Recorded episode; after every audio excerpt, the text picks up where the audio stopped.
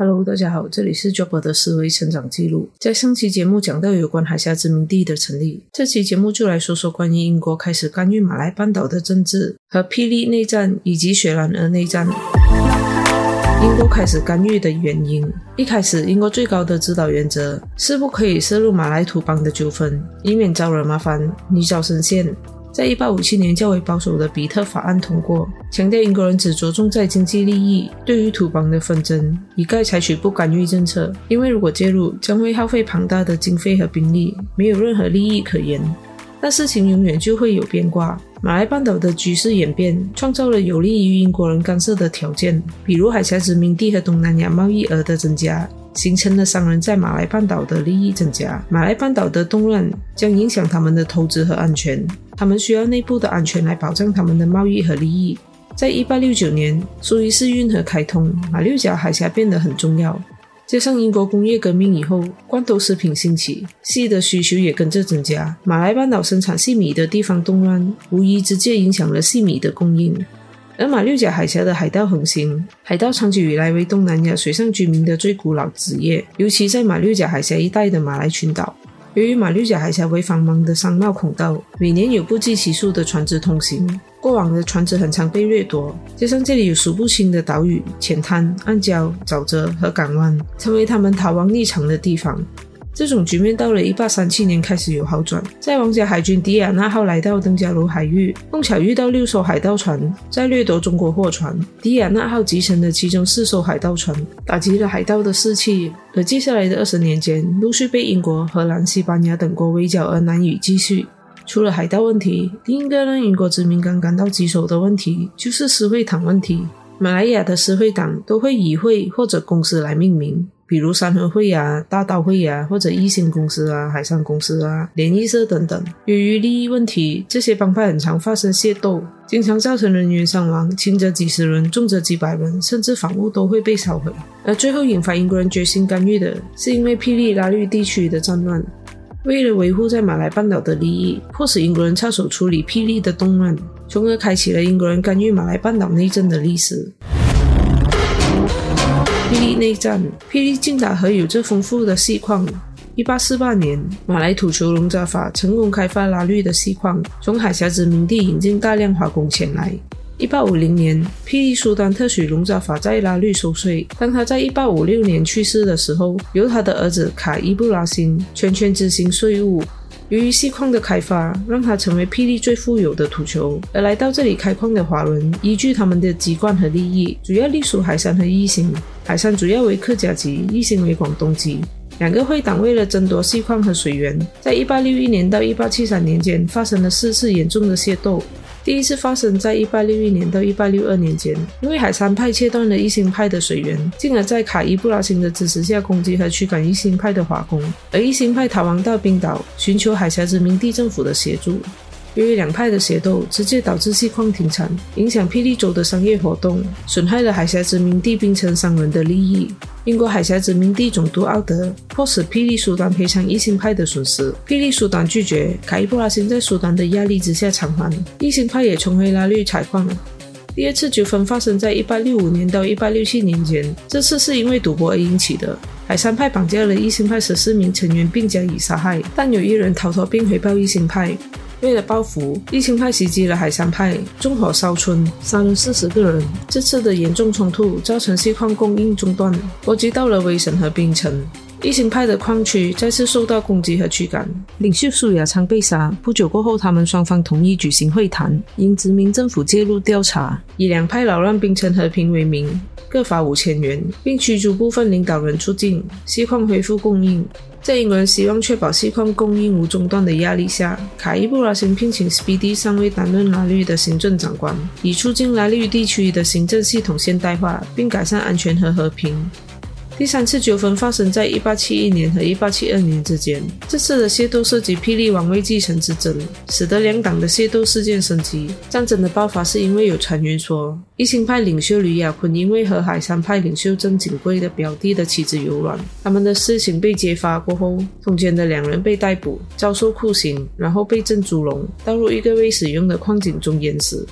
为了报首领之死的仇，一心派新领袖陈雅言率领由槟城从中国带来的四千名佣兵袭击海山派，首次成功将海山派驱逐出拉律，这导致约有十千名海山派追随者成为槟城的难民。过后，海山派拟定复仇计划。几个月后，在凯伊布拉星的帮助下，袭击留在拉律的异心党员，重新占领了他们在拉律和马当的细矿。这时的拉勒阿杜拉为了争夺王位，开始拉拢一心派来对抗凯伊布拉辛和海山派。这举动改变了后来的战争，从一群华人矿工内战，到了涉及霹雳州的马来酋长和王室。在同一年，一八七一年，霹雳苏丹阿里逝世。凯伊布拉辛等土球拥立三王子拉惹伊斯麦继位，但是二王子拉惹阿杜拉不服，声称应该由他本人继位。同时，他向新加坡富商曾经中提供锡矿租让权，来争取华商的支持。而另一位被排挤的拉惹尤素夫也宣称有继承王位的权利，于是引起王位继承的纠纷。拉惹阿杜拉得到霹雳的酋长、一星公司和海峡殖民地商人的支持。拉了伊斯麦则得到海山公司、大波工会、华人商人的帮忙，形成两个敌对阵营。战争直到1872年才落幕。这场战争导致锡矿完全停产。在1873年爆发了第四次的拉律战争，距离第三次拉律战争结束还不到一年。海山派在凯伊布拉辛的帮助下，重新控制了吉年堡的矿区后，拉尔阿杜拉支持的异心派借助从新加坡和中国带来的雇佣兵和武器进行报复。凯伊布拉辛的财产被摧毁，马来居民被杀，财物被毁。英国参政使的引进，由于海峡殖民地的贸易活动受到霹雳纠纷严重的影响，海峡殖民地的立法议员和英国商人便向新任海峡殖民地总督克拉克施压，要求英国放弃对马来各邦采取不干预政策，以确保锡矿的生产。克拉克首先派通晓华人方言的毕奇林出面调解海山派和一心派的纠纷，然后召集争夺霹雳王位的各方领袖到邦各岛进行谈判。克拉克原本准备承认拉尔伊斯麦为霹雳的合法苏丹，并同意向拉尔阿杜拉支付养老费，但是拉尔伊斯麦和他的支持者抵制这次会议。到来的马来土球大多拥立拉尔阿杜拉。在一八七四年一月二十日，克拉克在邦格岛岸外的英国船普鲁托号召开会议，和出席会议的马来土球签订邦格条约。内容主要是：第一，承认拉尔阿杜拉为霹雳苏丹；第二，现任苏丹伊斯麦退位，但还是二王，并给予土地和津贴作为补偿；第三，霹雳苏丹必须接受一名英国参政使，除了有关宗教以及马来习俗以外，其他一切政务，苏丹必须征询参政使的同意。第四，承认凯伊布拉辛对拉律的权利，拉利也必须接受一名助理参政时，以协助处理有关事务。第五，把天定和附近的岛屿割让给海峡殖民政府。至于华人会党之争，双方华人领袖也在邦克会议时同意由海峡殖民地总督进行调解，总督则委派调解员，他们召集两派领袖开会，各交五万元作为保金，拆除防御工事，释放俘虏，停止对抗，保证今后不再挑起事端。并重新规划区域，Speedy 继续担任拉瑞夫参政时。事件平息后，政府必须接受 Speedy 的建议，以华语太平命名这地方。这是唯一官方用华语命名的城市，也是马来联邦最早的一个城市。邦哥协议成功化解了霹雳长期以来的政治纠纷，恢复海峡殖民地和霹雳的商业关系，同时也为英国殖民地正式取得干涉马来土邦的权利，造成英国日后以此为借口来干涉马来土邦的问题。雪兰莪内战在霹雳爆发内战的同时，雪兰莪在1861年到1873年也爆发内战。这个内战在之前有关叶雅来那期节目有讲到，这里就补充一下：雪州巴生河流域是另一个拥有丰富锡矿的地区。巴生有锡矿的地区早期由拉了苏莱曼统治，但没有任何发展。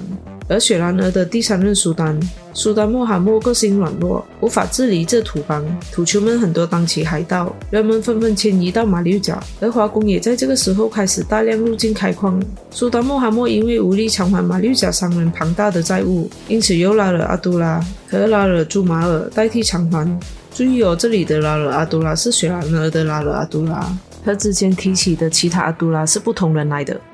拉了朱马尔是来自廖内的王子。而拉尔阿杜拉则是他的弟弟。因为他们俩都帮苏丹还债。作为回报，苏丹将自己的女儿许配给了拉尔朱马尔，而拉尔阿杜拉则娶了苏丹的子女为妻，并将西矿规划给他们管辖。作为回报，拉尔阿杜拉取得巴生河流域，拉尔朱马尔得到鲁古。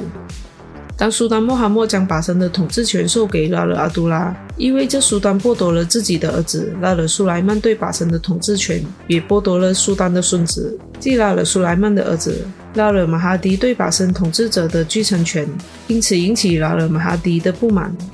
在一八五七年，苏丹穆罕默驾崩，这里也发生了继承纠纷。最后，在拉尔朱马尔的兄弟的支持下，选安了第四任苏丹，苏丹阿杜沙漠继位。然而，苏丹阿杜沙漠的势力范围只局限在冷玉河一带，就是现在的瓜拉冷玉县，其他地区则由四名马来酋长分别统治。安南河流域由拉尔一旦统治，雪兰莪河流域由皇者拉尔穆沙统治。巴生河流域由拉尔阿杜拉统治，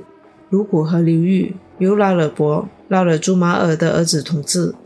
开发巴生的拉尔阿杜拉在一八六六年将巴生租借给海峡殖民地商人利特和陈金忠，并向巴生人收税。但是拉尔马哈迪拒绝交税，这为战争点起了导火线。而拉尔马哈迪也嫉妒巴生的发展，认为这是他爸爸的辖区，决心要抢回。在一八六七年。拉尔马哈迪以一名苏门答腊人在一场口角中被一名武吉斯人杀害为理由，趁机发动战争，将拉尔阿杜拉赶到马六甲，获得了巴生地区的统治权。这里我们先来梳理一下人物关系。站在拉尔阿杜拉这一边的人物有：第一位是拉尔伊斯麦，他是拉尔阿杜拉的儿子；第二位是东姑古丁，他是水兰尔的摄政王；第三位是叶亚来。接下来还有就是彭亨苏丹和吉达苏丹的支持。而支持拉尔马哈迪的人物有拉尔马莫、拉尔伊旦、安南河流域的统治者、苏门答腊巴杜巴拉人的领袖穆罕默阿基，而穆罕默达希他是穆罕默阿基的弟弟，还有华人张昌。也在1867年反攻失败的拉尔阿杜拉在马六甲客死异乡，他的儿子拉尔伊斯麦继续奋战。本来应该主持大局、维持秩序的苏丹阿杜沙曼，在上任过后就染上吸食鸦片的恶习，不理朝政，躺平过活。他委任他的女婿吉达王子东姑古丁为摄政王来主持大局、调停纷争。而一开始当拉尔马哈迪入主华城的时候，他以苏丹代表的身份。于1869年6月再次册封叶尔来为假币丹，而一开始叶尔来对战争保持观望的态度，那是为了自身的利益。叶尔来当时是支持到了马哈迪的，而东姑古丁一开始是想以和平的方式来调解这次纷争，而拉尔马哈迪拒绝了。东姑古丁感觉受辱，于是选择支持拉尔伊斯麦来和拉尔马哈迪对抗。而穆罕默达黑因为哥哥阿基的战死，继承了巴杜巴拉人领袖的位置。因为一开始拉尔马哈迪承诺，如果世神将给予穆罕默达黑的行政权，但在拉尔马哈迪入主巴生过后，却没有兑现承诺。而压死骆驼的草，是因为拉尔马哈迪的亲戚杀死了一位穆罕默达黑的追随者，进而要求拉尔马哈迪对凶手进行惩罚。但拉尔马哈迪无视了穆罕默达黑的要求。因此，穆罕默达黑带着自己的阵营转投东姑古丁的阵营。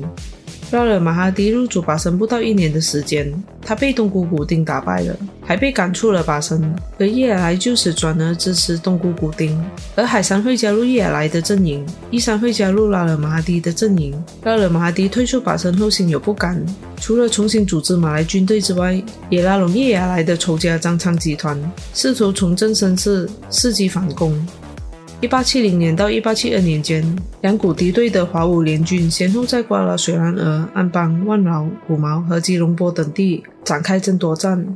一八七二年八月，吉隆坡因为东姑古丁阵营内的马来同盟军，而且其中有一些人是雪兰莪王室成员的倒戈而失守。叶尔来眼看大势已去，只好撤退到巴生。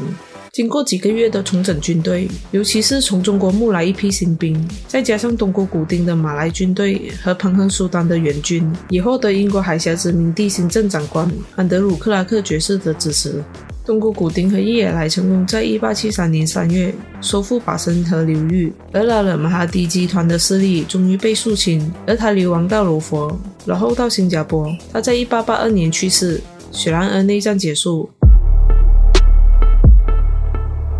这场战争使得英国的锡矿利益受损，一八七三年，有海盗在苏丹的第三个儿子拉了耶古管辖下的海域，攻击了来自马六甲的船，并杀死了几个英国人。而这七个海盗被捕，并提控上法庭。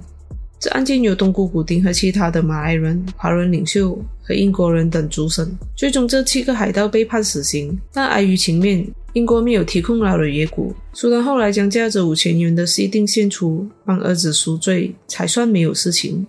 但后来又连续发生了威胁到英国人性命贸易的海盗活动。在一八七四年，克拉克到访雪兰莪，而东姑古丁刚刚打败了马哈迪，他的势力依然薄弱，因为彭亨的援军不愿撤退，并开始在巴生河上游征收税入，当是提供军事援助的费用。而东姑古丁也不被雪州苏丹的其他王子接受。克拉克认为雪州的政治风气不好，大多数土酋也支持雪州海域的海盗，于是决定干预雪州的内政。而英国人瑞天贤暂时成为苏丹阿都沙漠的非正式顾问，从八月担任到十一月，并成功说服苏丹接纳参政时。在一八七四年十二月，戴维森成为雪州参政时，由于当时瑞天贤太年轻，只能先担任助理参政时。到此，雪州才逐渐恢复平静。在处理完霹雳和雪兰莪的内战后，圣美兰成为英国人的第三个目标，而彭亨的内战也成为英国人的第四个目标。而这些会是在下期的节目叙述哦。好了，今天就说到这里，感谢大家的收看。喜欢我的频道内容的话，请大家订阅我的频道哦。这里是 Job 的思维成长记录，我们下期节目见。